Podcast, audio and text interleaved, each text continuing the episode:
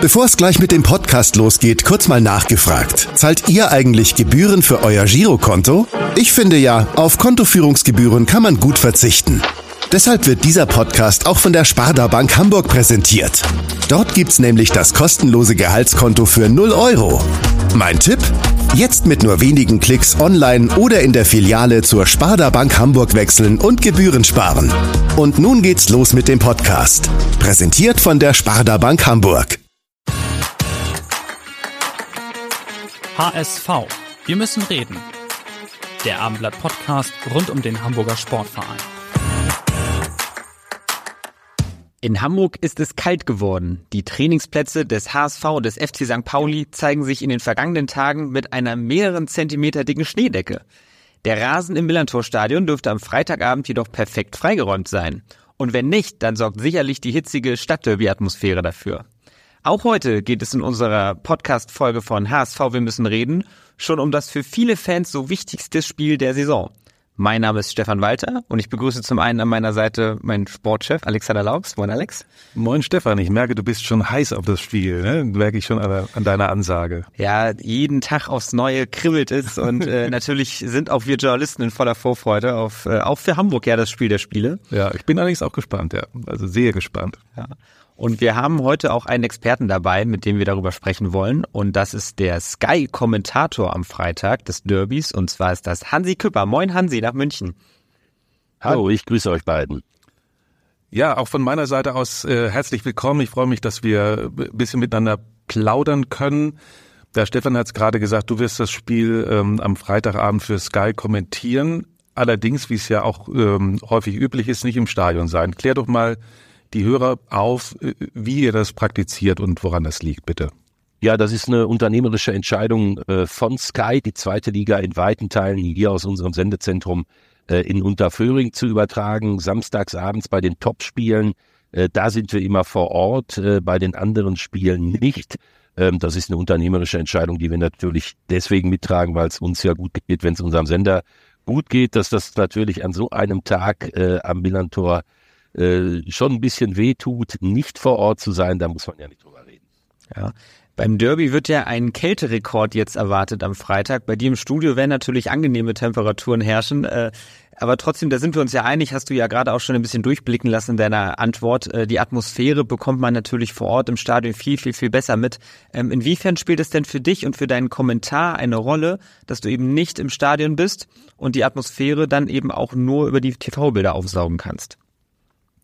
Also ich glaube schon, dass wir ähm, auch äh, aus der Ferne total äh, emotional sind und dabei sind. Wir kennen die Atmosphäre. Ich war ja oft genug äh, am Millantor, oft genug im Volksparkstadion. Äh, wir drehen uns natürlich entsprechend die Atmo hoch. Also äh, die Ohren werden schon zugedröhnt. Ähm, das ist, glaube ich, nicht das große Problem.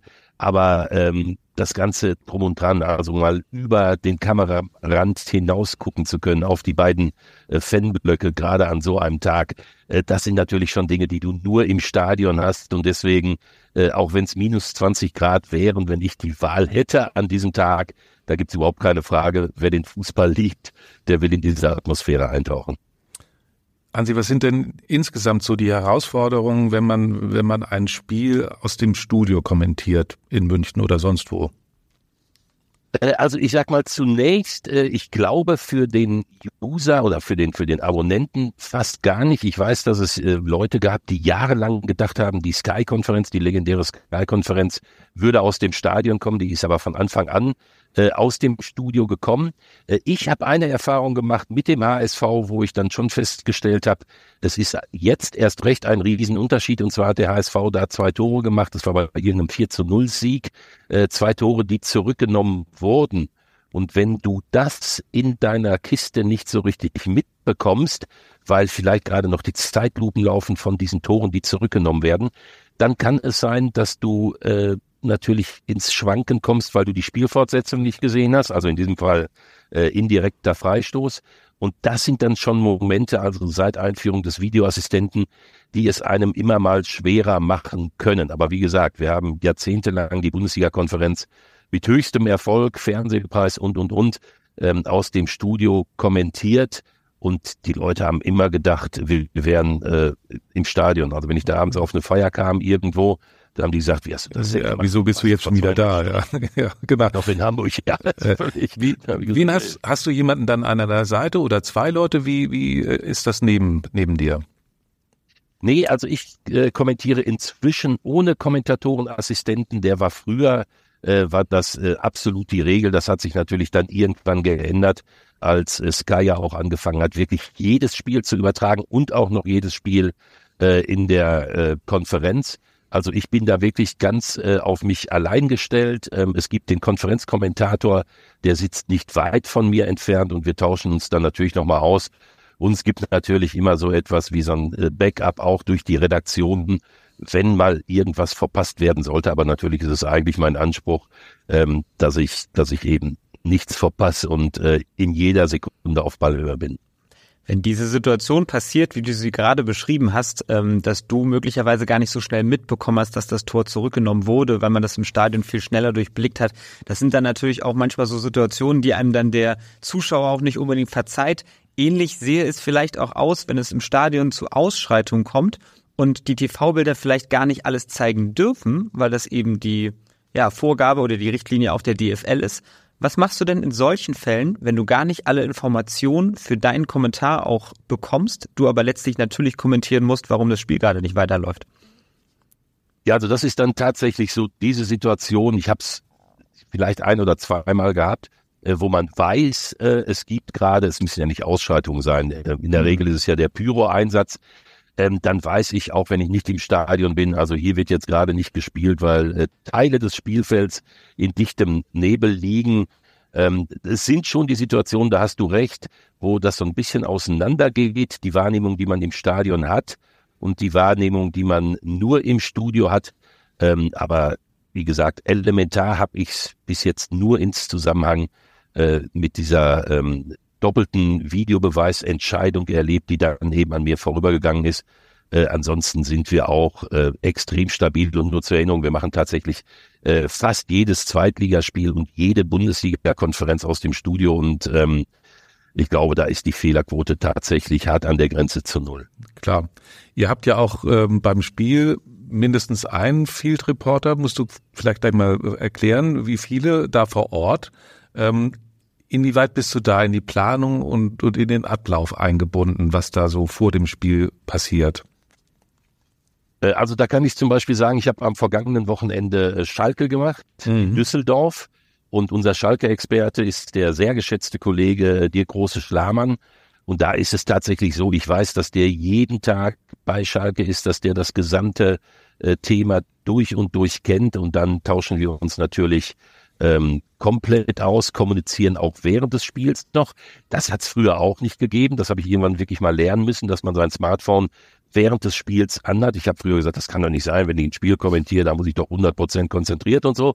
Nee, weit gefehlt, weil du inzwischen natürlich tatsächlich so viele Infos und auch kleinere Sendehinweise über Smartphone bekommst, dass da tatsächlich der Kommentator sich ähm, der Zeit hat anpassen müssen und pausenlos auch äh, über das Smartphone oder über die uns ja zur Verfügung stehenden äh, Datendienstleister äh, informiert wird. Also da ist der Horizont während des Spiels schon ein bisschen erweitert worden und das äh, beinhaltet natürlich auch äh, echtes äh, Teamwork äh, zwischen allen Sky-Kollegen, die an dem Tag im Einsatz sind. Wer sind jetzt die Field Reporter am, am Freitag? Also Sven Töllner wird ja sicherlich da sein. Äh, hast du darüber? Ich habe jetzt noch, ich müsste jetzt in den Dienstplan gehen. Ich nehme an, dass äh, Tölle da ist. Ähm, äh, ja, ich möchte jetzt nicht, ich, ich kann jetzt nicht den Dienstplan aufmachen. äh, dann nicht, nicht, dass plötzlich hier unser Kontakt abreißt. Nee, kein Problem. Das wievielte Live-Spiel wird das sein? Hast du grob im Kopf oder hast du vielleicht eine Liste? Ähm, das ist ja jetzt schon eine ganze Masse an Spielen, die da zusammengekommen ist.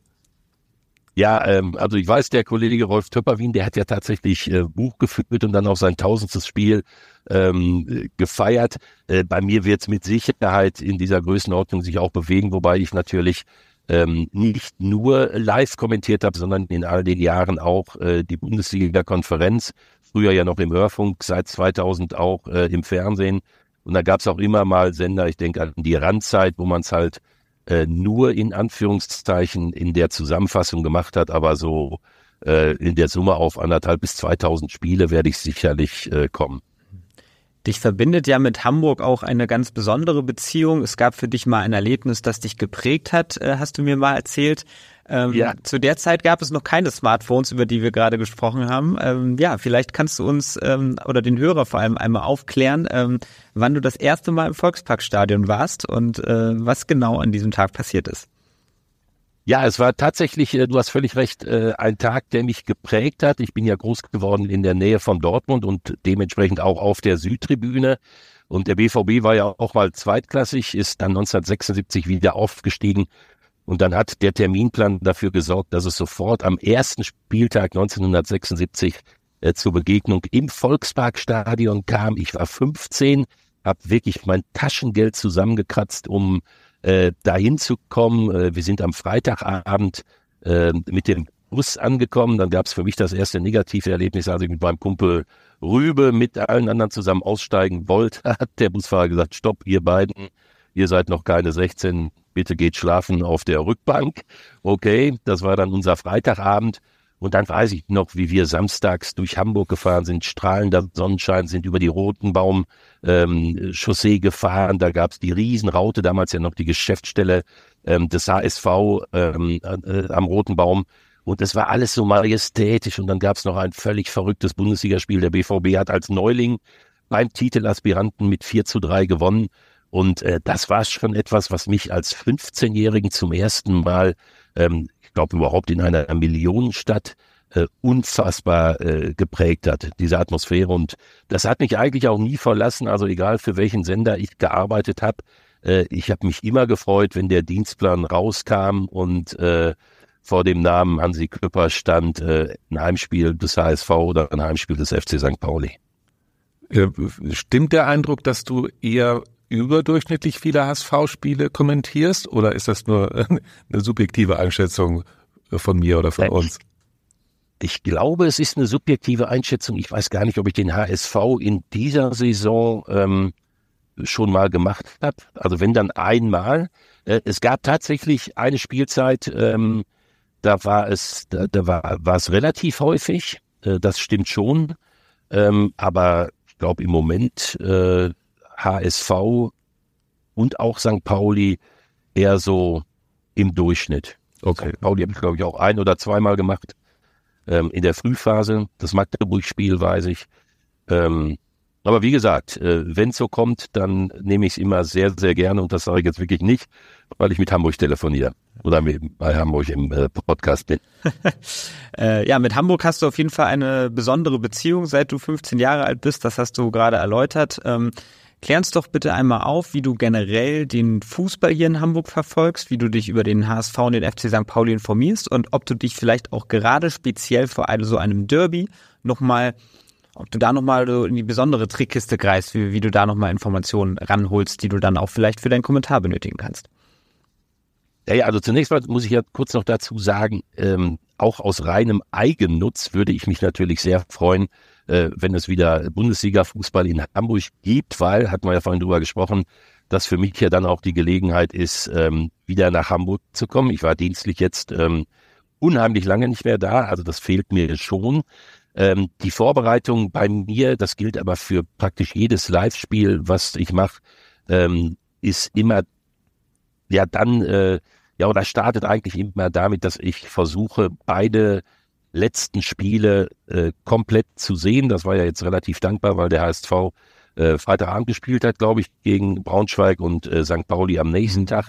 Das ist die beste Vorbereitung. Also wenn du die 90 Minuten in der Vorwoche gesehen hast, da wo ja auch die Kollegen dann kommentieren, die sich auch auf alles vorbereitet haben, äh, dann kannst du eigentlich nicht mehr erfahren. Du hast die Spieler gesehen, du weißt, wie sie sich bewegen, du hast die wichtigsten Szenen im Kopf, du bekommst viele Informationen von den Kollegen mit auf den Weg und das ist natürlich schon ähm, das Allerwichtigste. Und ansonsten sind wir natürlich inzwischen auch in einer Zeit, äh, Stichwort ähm, Internet äh, seit einem Vierteljahrhundert, wo du ja fast jede ähm, Info, die du brauchst, dir auch tatsächlich irgendwo abrufen kannst.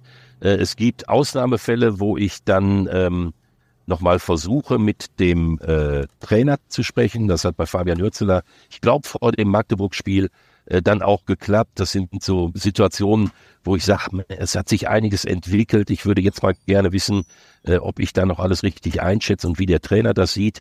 Ähm, ansonsten sprechen wir natürlich grundsätzlich mit den äh, Pressesprechern und in Ausnahmefällen, wie gesagt, dann auch mal mit den Trainern. Und dann gibt's natürlich noch unsere Kollegen vor Ort, die ja alles wissen. Ja, also du, du schaust auch mal, was die Hamburger Zeitungen so machen, nehme ich mal an, das Hamburger Abendblatt Ganz und die klar. anderen Konkurrenzen, ja klar. Und äh, merkst du eigentlich auch, ähm, es ist ja so im Laufe der Jahre haben sich die Vereine, sind die Vereine ja schon ein bisschen ja geschlossener geworden, machen ihre eigene Medienpolitik, ähm, betreuen ihre eigenen Medienkanäle. Merkst du das auch so in deiner Arbeit, dass es einfach schwieriger geworden ist, einen Zugang zu bekommen? Nee, also da müsste ich wirklich ähm, lügen, weil ich weiß, es ist für uns natürlich auch eigentlich ein Geschenk, dass wir ja fast jede Pressekonferenz uns inzwischen äh, in voller Länge angucken können. Das hätte man sich ja vorher überhaupt nicht vorstellen können. Und da ist es dann natürlich auch so, ich weiß, wenn ich eine Pressekonferenz des HSV oder des FC St. Pauli miterlebt, dann sitzen da ja Kollegen, äh, die sich intensiv mit diesen beiden Vereinen befassen, die also auch alles das thematisieren, äh, was mich zu interessieren hat. Ähm, also das ist ähm, eigentlich eher andersrum, dass ich sage, da ist für uns als Kommentatoren eher ein Mehrwert entstanden. Äh, was euch angeht, die Presse ist es natürlich so, dass äh, viele Zeitungen, und dafür habe ich wirklich vollstes Verständnis, weil das ist ja eine Frage auch der, der äh, grundsätzlichen Aufstellung, wie verdiene ich mein Geld, dass natürlich vieles hinter der Paywall ist, das macht es mir dann ein bisschen schwierig, weil ich natürlich sage, also ich würde jetzt nicht jedes Mal, wenn ich 20 verschiedene Vereine äh, in einem Monat kommentiere, was ja wirklich passieren kann, kann ich nicht jedes Mal ein Abo abschließen. Also da sind wir so ein bisschen ähm, abgeschottet äh, von den von den News, aber damit muss man dann wirklich äh, leben, weil wie gesagt, dass also Vereine sagen, wir liefern hier ein hochwertiges Produkt und für dieses Produkt muss bezahlt werden. Ähm, da gibt es natürlich nur höchstes Verständnis für. Da müssen wir vielleicht mal mit Sky sprechen, ob sie euch Mitarbeiterkonten anlegen, sonst verpasst ihr jedes Mal die besten Infos vor den Spielen, ja, zumindest vor den Hamburger Spielen. Ja, ich würde mich nicht verweigern. Ja. Äh, bisher war es ja immer so, dass der HSV schon immer der Favorit im Derby war. Aus meiner Sicht ist es jetzt zum ersten Mal sind die Rollen vertauscht. Das liegt nicht nur an der Tabellenkonstellation, St. Pauli äh, an Nummer eins, äh, der HSV dahinter auf Rang zwei. Diese Konstellation gab es übrigens noch nie bei einem Stadtderby, äh, sondern es liegt eben auch an der Form und vor allem auch an der Bilanz im gesamten Jahr 2023. St. Pauli hat wirklich sagenhafte 71 Punkte aus 31 Zweitligaspielen in diesem Kalenderjahr geholt und der HSV, wenn man alleine sich die Auswärtsbilanz anguckt, sechs von nur 21 möglichen Punkten in der Fremde. Ähm, wie ist denn dein Eindruck? Natürlich ist so ein Derby immer ein spezielles Spiel und man kann nicht unbedingt immer von der aktuellen Formkurve herleiten, wie das, wie das Spiel ausgeht. Aber was spricht denn aus deiner Sicht nach den Zahlen, die ich dir gerade genannt habe, jetzt noch für den HSV? Äh, also tatsächlich ähm, gibt es kaum eine Statistik, die im Moment für den HSV spricht. Äh, das muss man wirklich sagen, obwohl er ja, er steht als Zweiter da. Es ist ja nicht so, dass das eine, eine traumatische Saison ist. Im Gegenteil, zu Hause alles gewonnen, aber diese doch merkwürdige Auswärtsbilanz mit drei Unentschieden, drei Niederlagen, nur einem Sieg, das ist schon merkwürdig. Die Art und Weise, wie der HSV, wenn er verliert, immer wieder verliert, die gibt ja nun seit Jahren äh, auch vielen HSV-Fans äh, wirklich zu denken. Und auf der anderen Seite gibt es einen FC St. Pauli, der ähm, also tatsächlich punktgenau mit der ähm, Übernahme durch Fabian Hürzeler plötzlich eine Einheit darstellt, zu einem Inbegriff einer funktionierenden Fußballmannschaft geworden ist. Ich habe mir noch mal angeguckt im ersten Heimspiel äh, von Hürzeler, äh, da standen auch schon auf dem Platz Vasil, Smith, Metz, Irvine, Hartl, Saliakas, äh, Afolayan, Metcalf. Also es war im Prinzip schon diese Mannschaft, mit der er ähm, heute arbeitet, die damals schon das Fundament war. Äh, dann hat man diese Abgänge Medic, Daschner, Paccarada ähm, weggesteckt und ist immer und immer wieder tatsächlich als Mannschaft aufgetreten. Und deswegen ist für mich tatsächlich auch der FC St. Pauli Favorit. Aber das muss man einfach sagen. Ich glaube, es gibt kaum einen Abend wie diesen in Hamburg. Millantor, Flutlicht, Stadtderby. Der Fußball entwickelt seine ganze Faszination. Und wenn der seine ganze Faszination entwickelt, dann sind eben auch diese eigentlich ganz normalen Abläufe, die im Moment dann doch eher für St. Pauli sprechen, äh, plötzlich vielleicht nicht mehr da und der HSV spielt sich in den Rausch. Was im Gästeblock los sein wird, das kann sich, glaube ich, jeder vorstellen. Äh, der weiß, äh, wofür der HSV steht mit in der zweiten Liga 57.000 immer im eigenen Stadion. Das ist überwältigend. Und deswegen glaube ich, die größte Chance des HSV liegt tatsächlich daran, dass äh, 5 Euro ins Phrasenschwein ein Derby die eigenen Gesetze hat. Ansonsten spricht vieles im Moment für den FC St. Pauli. Naja, ich meine, man muss ja auch sagen, Hansi, die, die Bilanz von Hürzeler ist ja schon, seit er übernommen hat, unglaublich. 31 Spiele, 71 Punkte, wenn ich das richtig in Erinnerung habe, ist ja schon sehr, sehr bemerkenswert und eindeutig eine Bilanz eines Aufsteigers. Ähm, so aus deiner Sicht, worauf kommt es an? Welche, welche Positionen, welche sind äh, mögliche Schlüsselduelle, auf die es dann äh, ankommt, die über Sieg und Niederlage entscheiden könnten?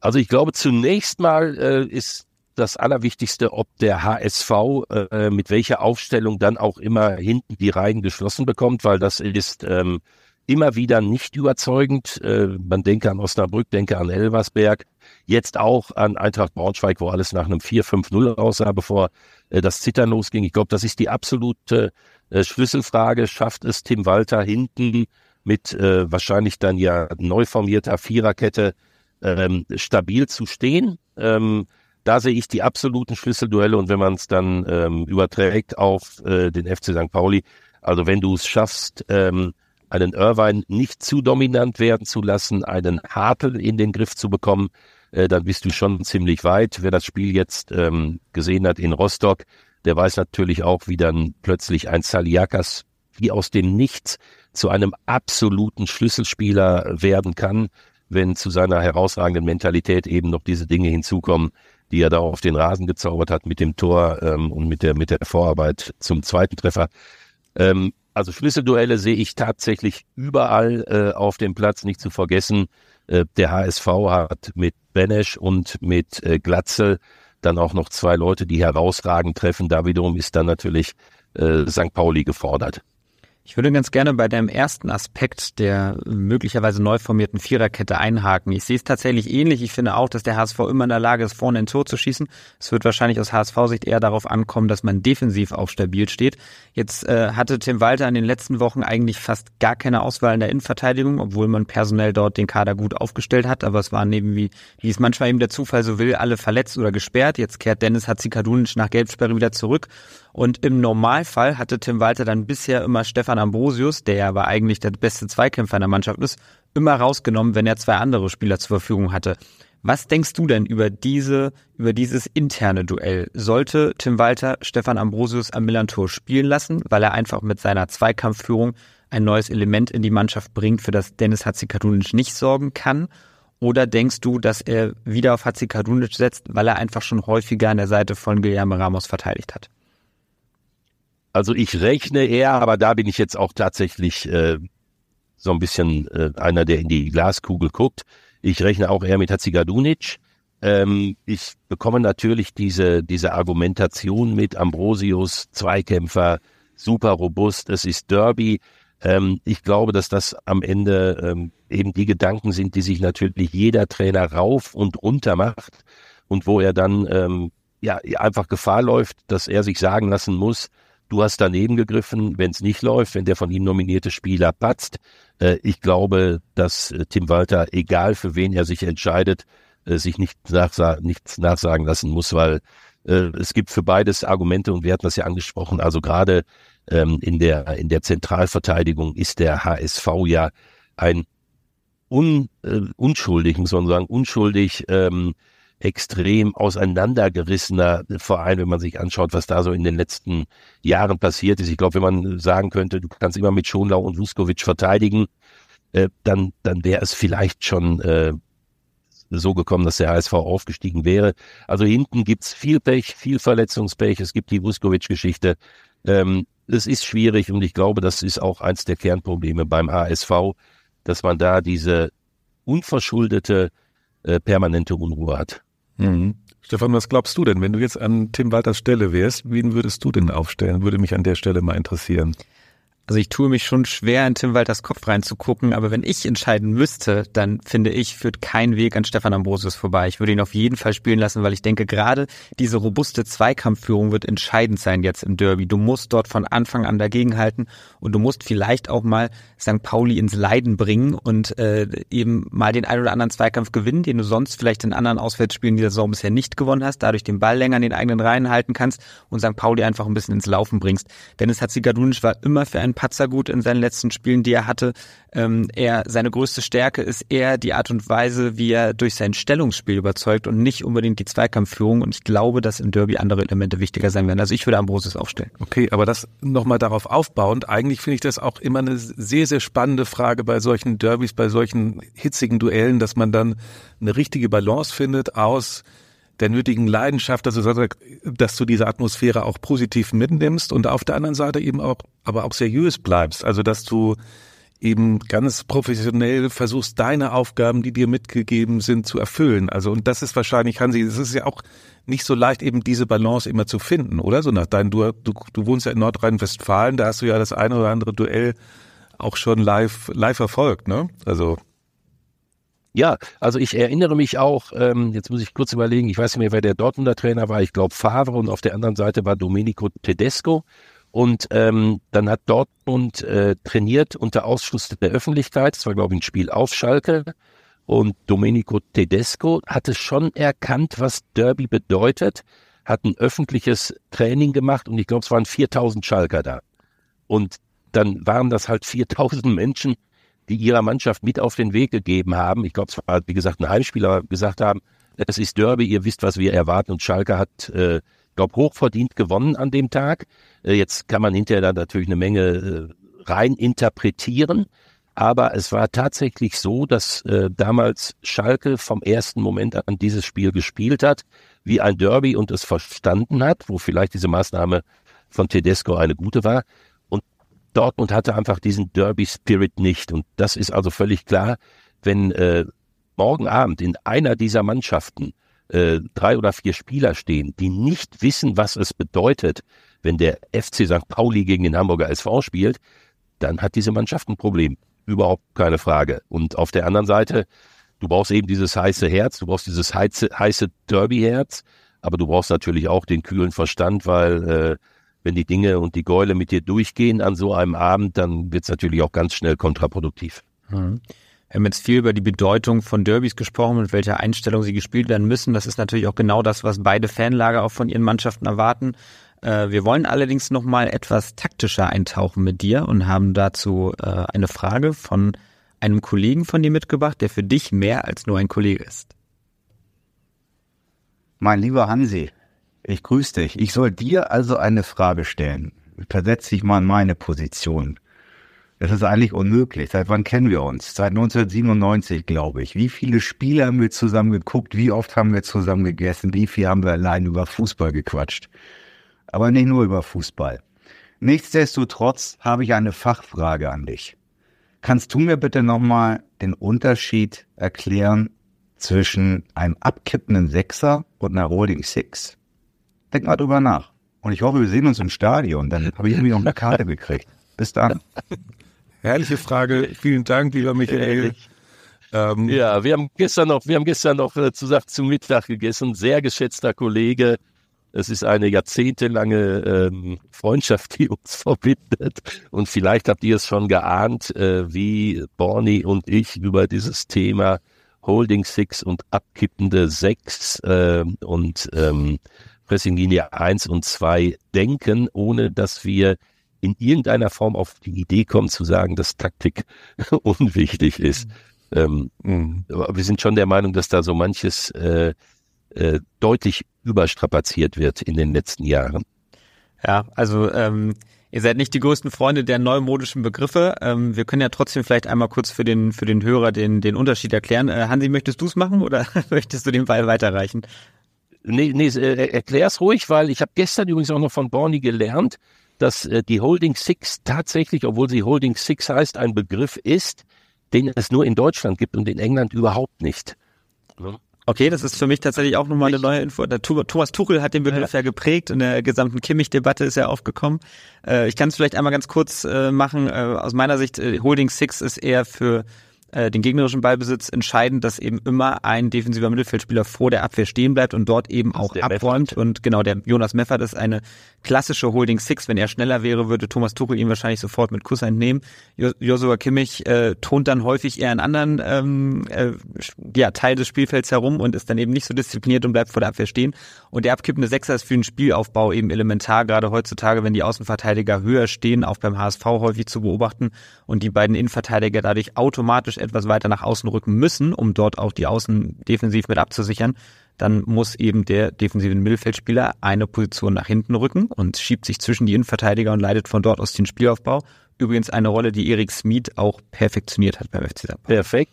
Genau. Und was man natürlich nicht vergessen darf, ähm, ich glaube, das liegt so 15 Jahre zurück. Ich erinnere mich an Luis van Gaal bei den Bayern. Ähm, bis dahin gab es immer die Doppelsechs. Das war ja so eingeführt. Und die Doppelsechs hieß dann auch tatsächlich zwei, die vor der Viererkette, damals fast immer Viererkette, für Stabilität sorgen. Und irgendwann hat man festgestellt, dass es völliger Quatsch ist, wenn du der FC Bayern München bist, dass du mit einer Doppel-Sechs spielst. Und dann hat sich das so ähm, herausgebildet, dass man sagt, also der eine Teil dieser Sechs, der hat doch wirklich den Vorteil bei Balleroberung. Er hat das ganze Spiel vor sich, wenn er kreativ ist, wenn er offensiv stark ist. Ähm, das ist das Beste, was dir passieren kann. Also wenn ich heute nochmal aktiv wäre, äh, aktiv, ähm, offensiver Teil in einer Doppelsechs wäre für mich auch die Traumposition. Und dann weiß ich noch, dass plötzlich ähm, ein Offensivspieler mehr auftaucht und dass Bastian Schweinsteiger aus dieser Position heraus praktisch auch immer zum Spielmacher wurde. Ähnliches hinterher bei Borussia Dortmund in der Kloppzeit mit Bender und und äh, Schein. Und von daher, wie gesagt, finde ich es schon super wichtig, dass natürlich jeder Trainer erstens sagt, ich habe eine taktische Grundordnung im Kopf, überhaupt keine Frage. Innerhalb dieser taktischen Grundordnung habe ich eine Idee, wie die Spieler zu funktionieren haben. Was mich, und deswegen machen Bonnie und ich uns öfter halt darüber auch äh, lustig, was mich dann halt doch amüsiert ist, wenn äh, so nach 60 Minuten immer noch über Matchpläne gesprochen wird und du guckst auf den Rasen und sagst, ja, aber ihr habt 80 Prozent der Zweikämpfe verloren, ihr habt eine Passquote von 45 Prozent, ihr habt siebenmal aus der Distanz Richtung Eckfahne geschossen. Können wir mal langsam darüber reden, weshalb bei euch die Basics nicht stimmen? Und ich weiß nicht, ob ihr euch erinnert an diese für mich legendäre Pressekonferenz von Robert Klaus, damals Trainer des 1. FC Nürnberg. Allerdings, ja. Der, das, also ich habe es genossen, das muss ich ehrlich sagen. Ich habe das Ding genossen, als ein Journalist sagt, ich habe heute Ihren Matchplan nicht erkannt. Ja. Und dann hat er aber ganz weit ausgeholt mit abkippender sechs Pressinglinie eins, Pressinglinie zwei, Spielverlagerung über den ballfernen Zehner und ich habe gedacht, was passiert hier gerade? Und sein letzter Satz war dann wunderschön. Wir haben es nur nicht umgesetzt. Und da schwöre ich euch, wenn ich an dem Tag im Presseraum gesessen hätte, da hätte ich gesagt, Herr Klaus, nur damit Sie es wissen, das, was Sie umsetzen nennen, das ist für uns der Fußball. also raus, äh, Matchpläne. Also wenn ich den Begriff Matchplan höre, was ist denn mit dem Matchplan, äh, wenn in der dritten Minute dein Abwehrspieler zwei Meter vom Gegenspieler entfernt steht und der kann unbedrängt einnelzen. Im Matchplan ist doch nicht vorgesehen, äh, dass man zu weit weg ist vom Gegenspieler, dass man Zweikämpfe verliert und, und, und, und, und. Das sind Dinge, von denen ich halt glaube, dass sie heutzutage völlig überinterpretiert werden, aber dass ein Trainer, und ich glaube, Fabian Hürzler ist ja das beste Beispiel dafür, eine glasklare Idee hat und äh, eine glasklare Struktur braucht, das ist ja völlig unstrittig. Mhm. Klar, ja, dann lass uns noch mal ein bisschen handfester bleiben. Der Name fiel schon Erik Smith, da würde mich noch mal deine Meinung interessieren, Hansi. Das ist ja wirklich auch so ein un für Hürzeler unverzichtbarer Spieler. Ist das ähm, äh, gerade auch beim Thema Spielaufbau, muss gerade ihn der HSV aus dem Spiel nehmen, um bestehen zu können? Äh, also ich glaube auf jeden Fall, dass das eine, ähm, ein, ein Gedanke ist, den sich äh, Tim Walter macht, wobei das natürlich schon immer ein bisschen problematisch ist, äh, wenn du deine Offensivspieler ähm, klar auch mit dem Auftrag äh, ausstattest, einen potenziellen Spielmacher auf der anderen Seite aus dem Spiel zu nehmen. Äh, da erinnere ich mich auch wieder an, an äh, Mats Hummels bei Borussia Dortmund, der ja über weite Strecken dann tatsächlich der einzige permanent manngedeckte Innenverteidiger der Liga war weil man gesagt hat, also wenn er den Ball hat, müssen wir ihn sofort unterbinden. Ähm, das, das muss eine Überlegung sein für Tim Walter. Die Frage ist natürlich, äh, was kostet dich das dann wiederum äh, an anderer Stelle, äh, wenn du sagst, wir müssen relativ früh äh, Smith auf den auf den Füßen stehen und was passiert, wenn er dann trotzdem den Pass, ich sage mal, auf äh, auf Hartl bringt oder auf Irvine, weil äh, in diesem gesamten Zentralbereich, also mit Smith äh, zentral in der Dreierkette, der dann den Spielaufbau macht und mit Irvine und Hartl, äh, das ist ja schon ein, ein Trio äh, der absoluten Stabilität, der absoluten Souveränität, Fehlerquote extrem gering und äh, Kreativität, gerade wenn man an Hartl denkt, dann eben auch noch extrem hoch. Äh, also da ist es nicht damit getan, wenn man Smith aus dem Spiel nimmt. Hm, klar, es wird sicherlich allerdings auch entscheidend sein, dass man gerade eben die Leute eben beackert, die dann die, äh, die entscheidenden Angriffe auch einleiten. Und da ist Smith natürlich, ähm, der hat das, diese Rolle eben perfektioniert, auch durch seine vertikalen Pässe. Wenn man ihn schon aus dem Spiel nimmt, dann könnte man natürlich alleine von der Summe her ähm, dafür sorgen, dass St. Pauli äh, ja nicht so häufig vor dem Tor auftaucht. Äh, beim vergangenen Derby, dem dass der HSV 4 zu 3 im Volksparkstadion gewonnen hat. Da war es allerdings so, dass beide Mannschaften sehr häufig vor dem gegnerischen Tor aufgetaucht sind. Ich erinnere mich noch gut daran, gerade auch, wie einfach es ehrlicherweise teilweise auch für St. Pauli war, zu den drei Toren zu kommen. Äh, Elias Saats äh, Stern ging damals auf, als er alleine auch auf Heuer Fernandes zulaufen durfte. Äh, du hast vorhin schon die Bedeutung der äh, Stabilität der Defensive angesprochen, dass du da leichte Zweifel hast, äh, was den HSV betrifft. Denkst du, es wird jetzt wieder ein Torspektakel am Millantor geben? also wenn man sich die Bilanzen der beiden Mannschaften anschaut, dann spricht schon einiges dafür, aber ich habe mich eigentlich äh, von diesen Prognosen verabschiedet. Es kann auch sein, dass in dieser Stimmung angesichts der Bedeutung dieses Spiels, auch angesichts der Tatsache, dass äh, der FC St. Pauli auch, ich glaube, viermal schon in der Saison gerne 0 zu 0 nimmt. Es kann auch sein, dass äh, zunächst mal die Vorsicht regieren wird und äh, dass es am Ende ein relativ schmuckloses und torarmes Spiel geben wird. Also wie gesagt, das ist jetzt Glaskugel. Also wenn am Ende, wenn es ein 3-3 gibt, ja, will ich nicht ausschließen. Ähm, ich würde jetzt aber auch nicht alles verwetten, dass es nicht ein 0 zu 0 gibt. Also was, äh, glaube ich, auf jeden Fall passieren wird, dass wir ein ähm, sportlich äh, für Zweitliga-Verhältnisse hochklassiges Spiel erleben. Das ist selbstverständlich, wenn der Erste gegen den Zweiten spielt und ja, dass wir eben eine Atmosphäre erleben, werden, die, ähm, ich glaube, deutschlandweit äh, 10 von 10 ist. Hasi, wie siehst du denn äh, äh, Tim Walters Taktik? In, gab ja zuletzt auch in Kiel vier gegen Tour und gegen Braunschweig war es auch mal wackelig hinten. Ähm, darüber wird in Hamburg ja, das hast du mitbekommen, ständig diskutiert. Wie ja. siehst du es aus deiner Perspektive? Es wundert mich sehr, dass der HSV in dieser Situation, also jetzt der sechste Anlauf Richtung Fußball-Bundesliga, es ähm, nicht geschafft hat, für diese Stabilität zu sorgen. Wir hatten das vorhin angesprochen, da war auch eine Menge äh, Pech dabei, jetzt gerade Schonau Vuskovic, aber grundsätzlich muss man natürlich schon sagen, dass äh, Tim Walter mit seinem ja auch oft, glaube ich, formulierten Ansatz, ich ändere mich da nicht, ich bin überzeugt davon, mich ein bisschen überrascht, weil es gibt diesen berühmten alten Spruch, ähm, äh, die Defensive gewinnt Meisterschaften, auch wenn die Offensive Spiele gewinnt. Und das wundert mich halt schon, dass es der HSV in all diesen Jahren nicht geschafft hat, zunächst mal hinten stabil zu stehen, zunächst mal hinten eine Struktur zu haben, wo du sagst, es gibt diese permanenten Leistungseinbrüche nicht, wie in Osnabrück, wie in Elversberg, wie äh, im letzten Jahr in Karlsruhe, wo es zur Pause 6-0 für den KSC hätte stehen können. Das wundert mich schon. Äh, da finde ich auch, dass ein Spruch wie äh, ich bleibe bei meiner Philosophie dann eine Menge äh, zu tun hat mit äh, beratungsresistent. Und ähm, ja, das war aber auch schon unter Tit so, was ich mich auch so ein bisschen frage, ähm, diese mitspielenden Torhüter, auch die sind ja Teil der Philosophie. Also ich habe es selten erlebt, dass der mit eingebundene Torhüter dann tatsächlich gegen einen Gegner, der ja komplett mit allen elf Akteuren noch vor dir steht, einen wesentlichen Unterschied gemacht hat im Offensivspiel deiner Partie.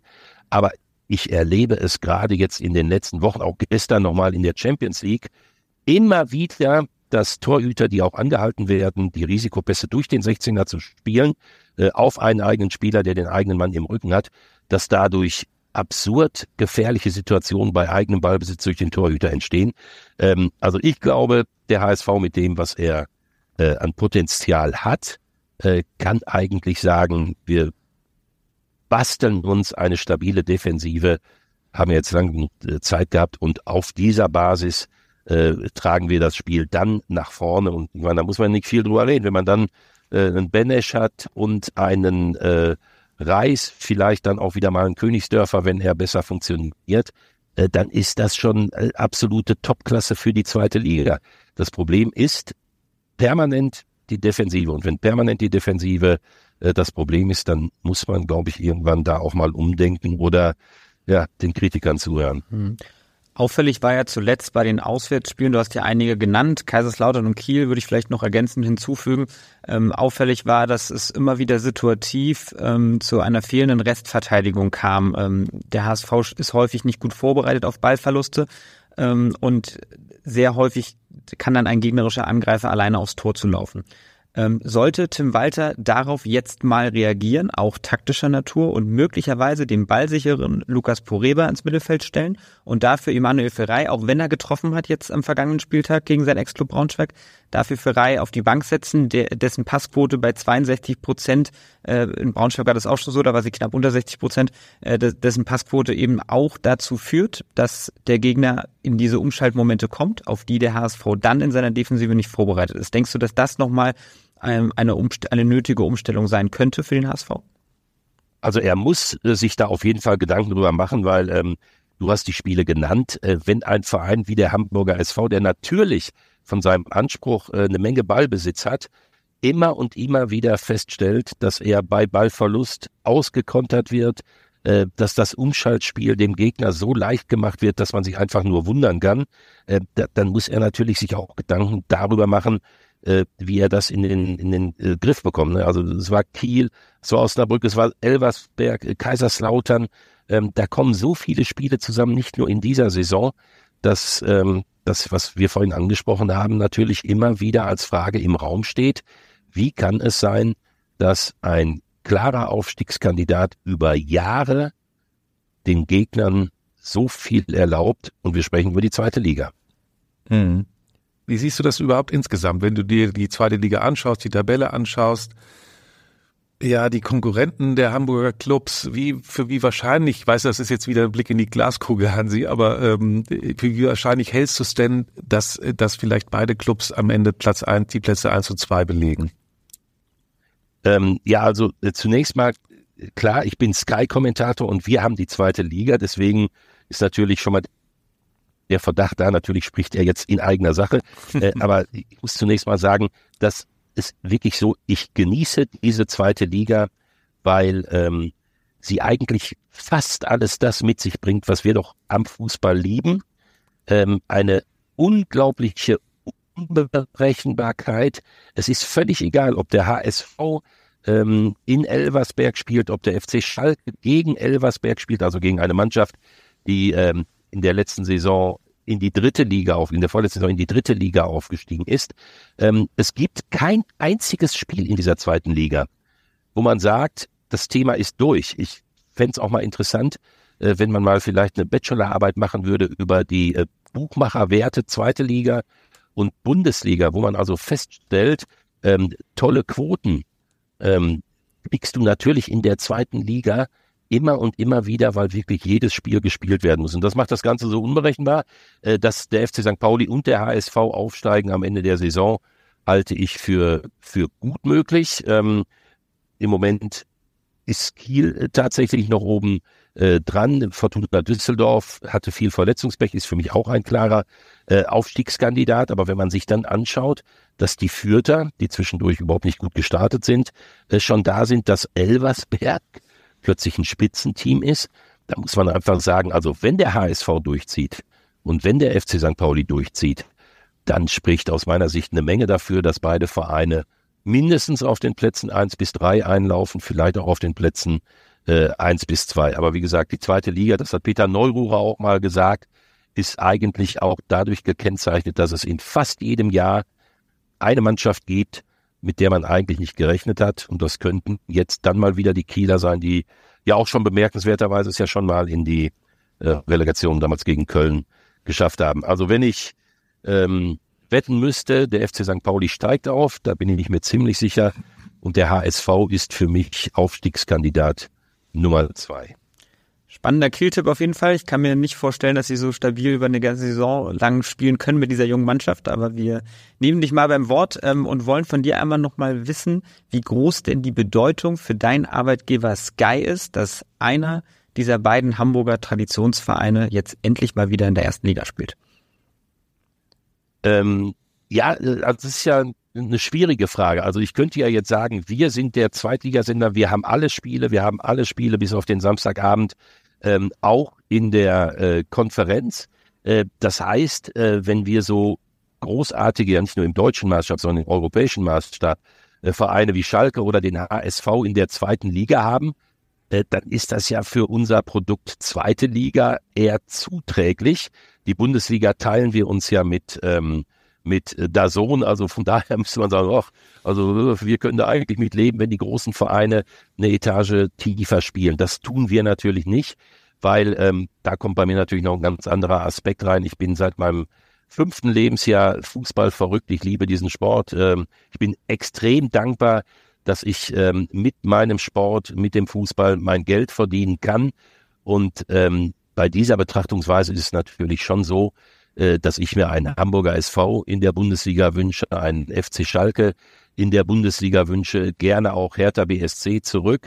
Ähm, wie gesagt, das heißt natürlich auch im Umkehrschluss, wenn ich mir dann die zweite Liga anschaue mit, ich glaube, 13 ehemaligen Meistern oder so, dann ist das auch eine ganz besondere Geschichte. Und ich glaube im Übrigen auch, ähm, dass der deutsche Fußball da auch ein bisschen stolz drauf sein kann, wenn man sagt, bei uns in der zweiten Liga, äh, da kommen 57.000 zu einem Heimspiel oder 60.000 auf Schalke. Da haben wir einen Zuschauerschnitt an einem Wochenende äh, von 40.000. Ich glaube, diese zweite Liga zeigt uns eindrucksvoll, was der Fußball eigentlich bedeutet. Wir haben ja in der öffentlichen Diskussion, wenn ich das mal kurz so ein bisschen ausholen darf, in der öffentlichen Diskussion haben wir ja immer dieses, ja, wir müssen international wettbewerbsfähig bleiben und noch mehr Geld nach oben.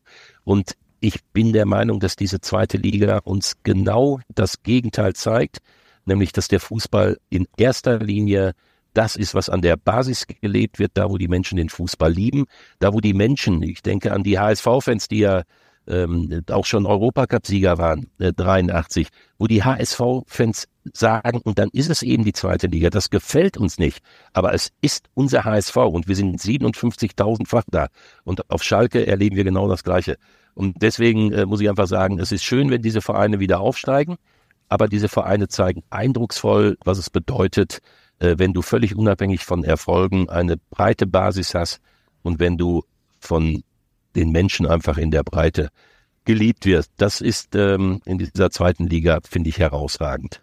Also Sky würde den HSV und den FC St. Pauli auch noch ein weiteres Jahr in der zweiten Liga nehmen. Das sehen die Fans möglicherweise etwas anders. Äh, wir wollen ja, doch so, so hätte ich es ja jetzt nicht gesagt. Das, so nicht sagen. Aber genau das darf ja nicht rüberkommen. Nein, aber wir müssen ja sagen, der HSV und ähm, der FC Schalke und auch der FC St. Pauli als große Vereine, die die Menschen interessieren, die sind ja nicht äh, aus dem Sky Orbit, wenn sie in der zweiten Liga spielen. Ne? Dass, dass jeder, der den Fußball liebt, äh, sich natürlich freut, wenn, ähm, wenn Hamburger SV mit 57.000 im Schnitt oder Schalke, Hannover, Düsseldorf, man kann es ja unendlich weiterstricken, Nürnberg, Kaiserslautern, der Betzenberg, wie er wieder bebt nach diesen äh, Jahren in der Unterklassigkeit. Dass sich das jeder in der Bundesliga wünscht, das ist ja völlig klar. Aber ähm, wir können das jetzt nicht einfach so runterbrechen auf äh, die Sender. Für euch ist es ja toll, wenn. Das funktioniert. ja. Wir wollen noch einmal verdeutlichen, welche großen Spieler denn schon für beide Hamburger Clubs, den HSV und den FC St. Pauli, gespielt haben. Und die Frage kommt allerdings nicht von uns, sondern wieder von einem deiner Kollegen. Hallo Hansi, hier ist Patrick. Mich würde mal interessieren, wie deine Traumelf gemischt aus HSV-Spielern und St. Pauli-Akteuren aussehen würde. Vorausgesetzt, mindestens jeweils ein aktueller Spieler ist dabei und dazu natürlich auch den Jahrhunderttrainer dieser ungewöhnlichen Mannschaft. Viel Spaß dabei, viele Grüße von Patrick. Ja, Patrick Wesserzieher, vielen Dank für diese komplexe Frage, hat sie, die er dir da gestellt hat. Ähm, ja, welche, welche Namen fallen dir denn da spontan ein? Wir haben das nicht abgesprochen, ähm, insofern bist nee. du jetzt spontan gefordert. Nee. Ja, nee, da muss ich auch ganz einfach sagen, also dass ich, ich bin ganz konkret äh, im Thema jetzt Wochenende. Ich habe in dieser Woche äh, drei Europacup-Spiele kommentiert oder werde sie kommentiert haben. Äh, jetzt kommt ihr mit so einer Frage, wo ich jetzt äh, eintauchen muss, wer hat für beide gespielt? Da fällt mir dann natürlich Hollerbach ein, aber wenn ihr mir jetzt eine Mannschaft hier äh, aufs Auge drücken wollt, wo ich jetzt die Spieler benenne, die bei beiden gespielt haben, da bin ich jetzt einfach ein bisschen überfordert. Nö, ist ja auch kein Problem, wenn das jetzt, äh, wenn du jetzt nicht so so tief drin bist. Ähm, da in der Vergangenheit. Ich musste, muss gestehen, ich bin jetzt mit Statistiken auch nicht so, so super, aber ich habe natürlich einige, einige Derbys auch mittlerweile über die Jahre erlebt und da fallen mir natürlich äh, schon ein paar Spieler ein, Franz Gerber oder äh, auf, auf St. Pauli-Seite muss man natürlich ehrlicherweise auch sagen, damals Asamoah, der das, der das 1-0 gemacht oder Benedikt Piquet, alles er Erlebnisse für HSV-Anhänger nicht so schön, aber dennoch auch irgendwie legendär oder der Patzer von Richard Golz damals zum 2-2 und aber auch auch starke Siege vom vom HSV als ähm, äh, Stefan Schnur damals recht früh die rote Karte gesehen hat und sie da trotzdem 3-0 gewonnen haben. Ähm, Wäre eigentlich eher eine Frage für mich gewesen, Stefan. Ne? Aber nee, ich, ich wollte gerade sagen, nee. da, da, dafür, dass du einleitend gesagt hast, du bist mit Statistik nicht so vertraut, äh, verfügst du über ein erstaunliches Archiv, muss ja, ich sagen. Ja, ja, klar. So ein paar Sachen haben sich natürlich tief eingebrannt, auch im alten, alten Volksparkstadion. Und äh, es gab allerdings, Hansi, ähm, da hast du so recht, weil du sagtest, ah, vielleicht kein Torspektakel. Ich erinnere mich auch, auch schon durchaus mal an, ich glaube, es war sogar zwei 0 zu 0 ähm, in Folge. Das Jahr habe ich jetzt nicht ganz drauf. Ähm, ich meine, dass es gleich die erste Zweitligasaison des HSV war. Ja. Mit Hannes Wolf dann ja, als Trainer. Genau. Also so ganz so ausgeschlossen ist das nicht. Und mit, mit meinen äh, ausladenden Worten entlasse ich dich aus dieser Frage, Hansi. danke, danke dafür. Also wie gesagt, der, der Hollerbach steht. Ähm, ich habe jetzt mal kurz geguckt. Ähm, 26 Spieler haben für beide gespielt wundert mich jetzt, würde ich nicht auf der auf die Reihe kriegen. Also wenn die Info, die ich jetzt mal so kurz hier abgerufen habe, äh, stimmen. Ähm, ist aber bemerkenswert deswegen, weil ja auch viele Leute meinen, jetzt nochmal kurz der ähm, Step ins, ins Ruhrgebiet, dass man nie für Dortmund und Schalke gespielt haben darf. Aber genau diese beiden Vereine sind die, die sich bundesligaweit die meisten Akteure geteilt haben. Also es gibt keine zwei Vereine in der Bundesliga, die mehr gemeinsame Profis haben wie die beiden äh, im Revier. Und von daher, tja, ist es wahrscheinlich dann auch in Hamburg oft so gewesen, dass der der, der Weg äh, vom Millantor in den Volkspark oder andersrum, diese sieben Kilometer, doch relativ kurz waren. Ja, verboten ist der Weg nicht in jedem Fall. Das zeigen allein diese Beispiele. Ähm, wir haben jetzt ja auch schon über die Aufstiegschancen des HSV und des FC St. Pauli gesprochen. Ähm, ganz Hamburg wünscht sich ja vielleicht auch mal wieder ein Derby in der ersten Liga. Wie realistisch schätzt du denn diese Chance ein? Oder denkst du generell, dass die Erstligisten auch mittlerweile so weit enteilt sind, dass selbst im Falle eines möglichen Ausstiegs der beiden Clubs, äh, dass es dann eben auch schnell wieder bergab gehen könnte? Also ich habe es ja gerade gesagt, Aufstiegskandidat Nummer eins ist für mich der FC St. Pauli, Aufstiegskandidat Nummer zwei äh, der HSV. Von daher schätze ich die Möglichkeit eines Derbys mal wieder in der Bundesliga äh, durchaus hoch ein.